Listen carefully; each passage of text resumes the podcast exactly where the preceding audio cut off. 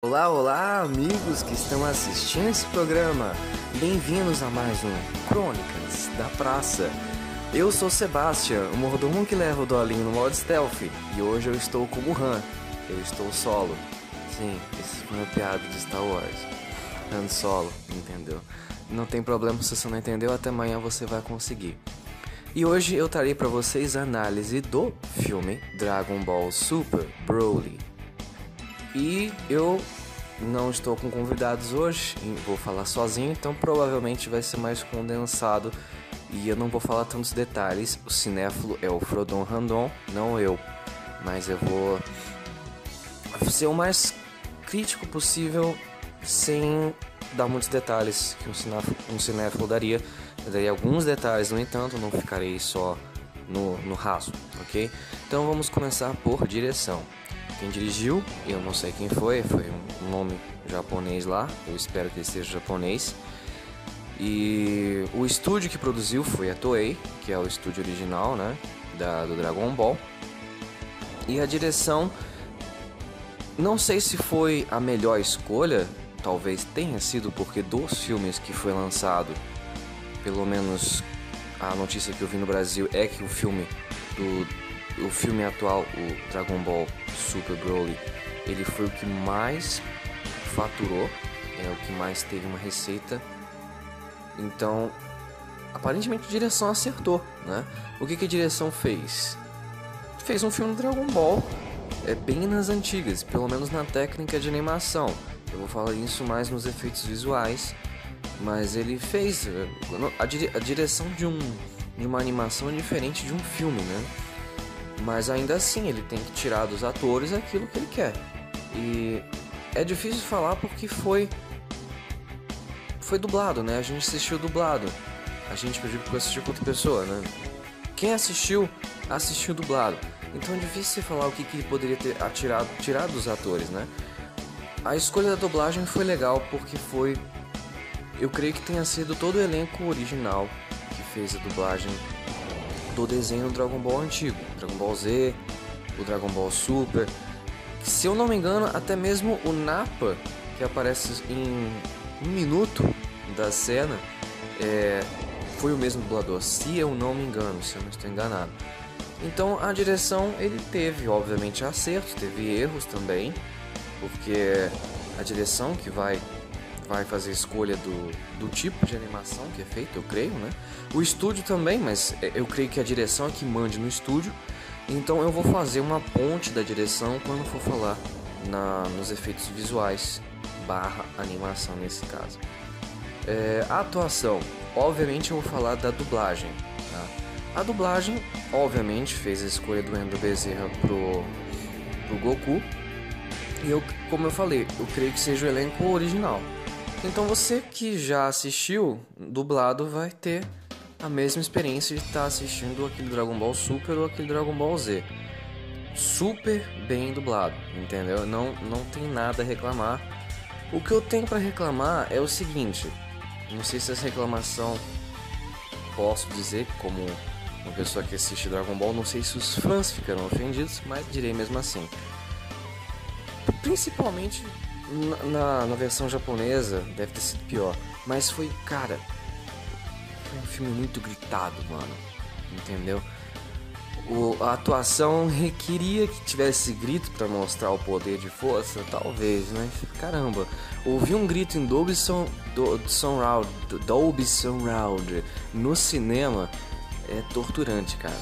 É muito, muito gritado. Eu acho que nem banda de heavy metal grita tanto quanto aquele filme. Mas tirando isso, a dublagem e no teor da dublagem, a atuação dos, dos atores, a atuação dos atores é estranho, mas a atuação de quem seria? A atuação dos dubladores, ah, melhorou.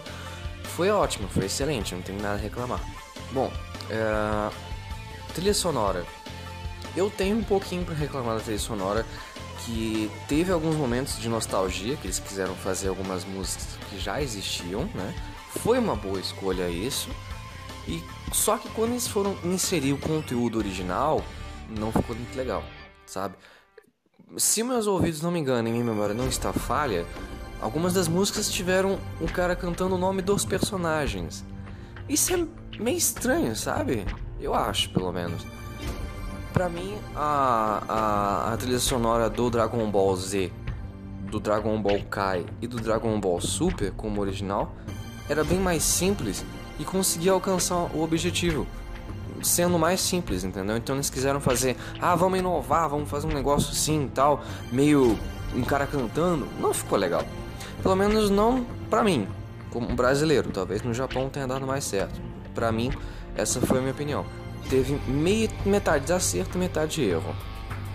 Bom, é, próximo ponto seria assim, ah, os efeitos visuais barra animação. Foi animado pela Toei, né? Ah, o pessoal estava reclamando muito quando lançou Dragon Ball Super que estavam economizando demais, estavam enxugando demais os recursos né, da, do estúdio de animação. E teve um, um pessoal que falou: Ah, mas eles estão fazendo uma animação porca, uma animação lixo. E o outro defendia: Ah, pensa, o cara tem uma deadline de 7 dias para fazer uma animação de 20 minutos. Como que o cara vai fazer com qualidade? Mas é questão de dinheiro mesmo, questão de dinheiro e tempo. O que eles tiveram para fazer esse filme e obviamente que a animação tá muito, muito melhor do que no Dragon Ball Super. Esse filme tá muito mais detalhista, muito mais bem produzida. Tem momentos que você vê uns detalhes que fala isso parece o Z. Vai, vai ter alguns momentos que eles puxaram um pouco a animação do Z também. Só que a animação não está perfeita tem um momento que tá muito zoado a animação, naquele momento que eles vão fazer a fusão para Gogeta. Ficou uma merda. Eu não sei se eles fizeram aquilo é, por ser um momento de comédia, que praticamente é o único momento de comédia foi aquela parte. Se foi, então ok, perdoável, porque fizeram com, com o objetivo de fazer mais engraçado, então realmente foi, porque tava uma merda mesmo. Se não, não sei por que fizeram, porque recurso tinha. Pelo que eu li, foi gastado, foi gasto, gastado, foi gasto 65 milhões para fazer esse filme. Então eu creio que seja uma quantia boa. O que pesou para mim foi os efeitos visuais, o CGI que usaram na animação.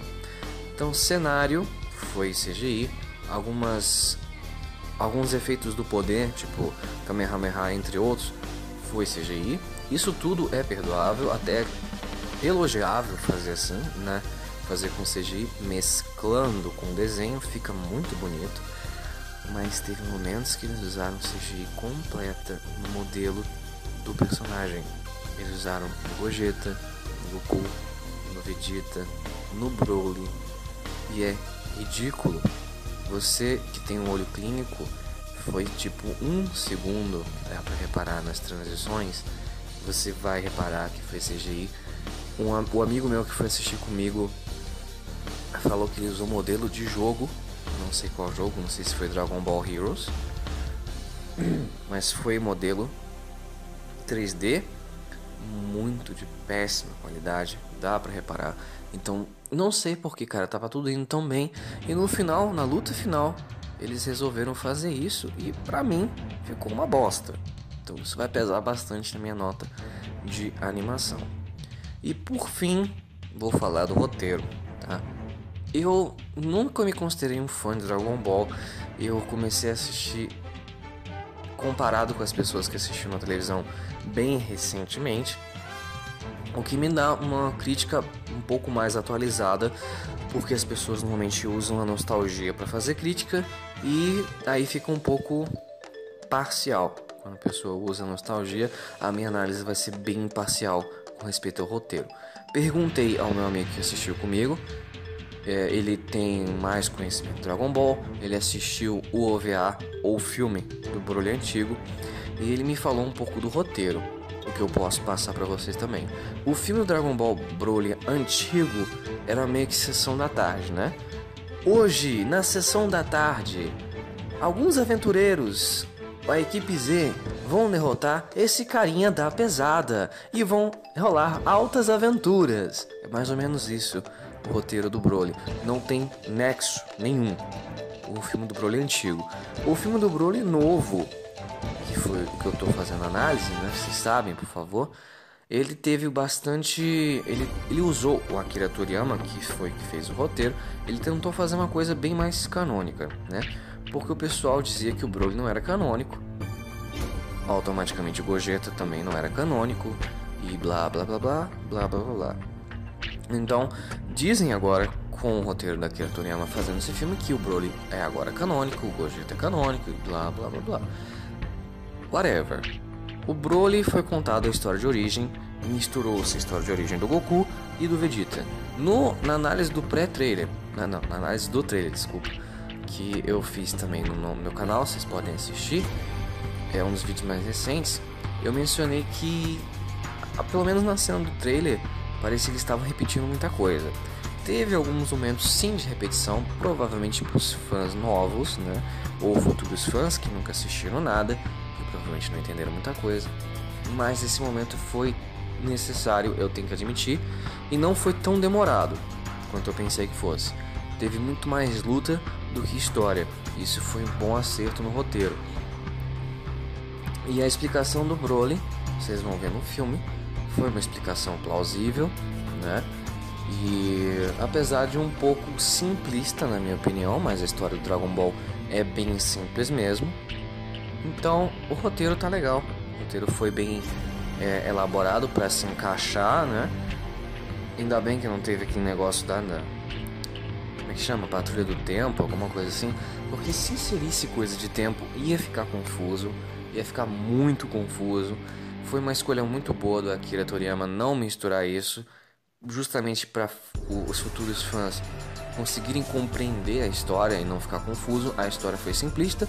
No entanto, foi um acerto fazer uma história simplista para fazer um roteiro simples e não confundir ninguém.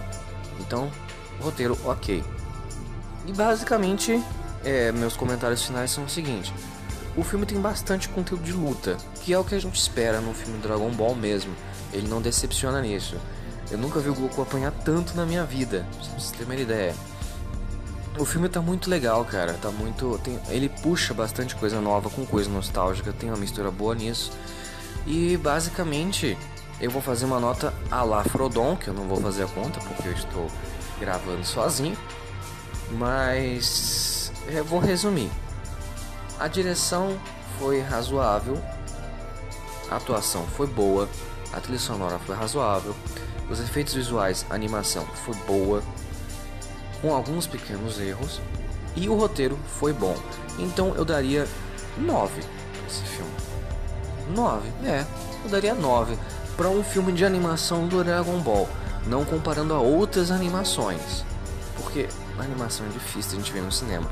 E o legal também foi isso, eles não fizeram uma animação em 3D, né? Porque a gente vai comparar é, filmes de animação, desenhos. É muito raro a gente conseguir ver um desenho mesmo, desenho, traço feito à mão.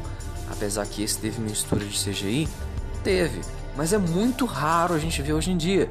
Se eu não me engano, o último filme que a Disney fez de, de desenho mesmo foi a Princesa e o Sapo. E lá se vai, ó, bastante tempo. Então é muito difícil a gente ver isso. Então, em animação, eu daria 9 esse filme, comparado a outras animações. Não foi feita escolha 3D, isso foi muito legal. Fã de Dragon Ball vai gostar sem, sem dúvida, vai gostar. Agora, um não fã pode ser que goste. Ignora esses, esses, esses pontos negativos, principalmente os gritos, cara. Os gritos incomodaram até a mim, que assisto Dragon Ball já faz algum tempinho e já tô mais ou menos acostumado com a gritaiada dos desenhos japoneses, ou anime, como você queira chamar, que dá no mesmo, tá? Não seja fanboy, tá? Seja crítico imparcial. A única coisa que me incomodou foi isso mesmo. Então é isso, gente. Essa foi a minha análise do filme eh, Dragon Ball Super Broly. A nossa, a nossa próxima análise que vai ser com o Frodo vai ser o Aquaman. Espero trazer o mais rápido possível. Esperem boas coisas para o futuro. E é isso, gente. Até a próxima.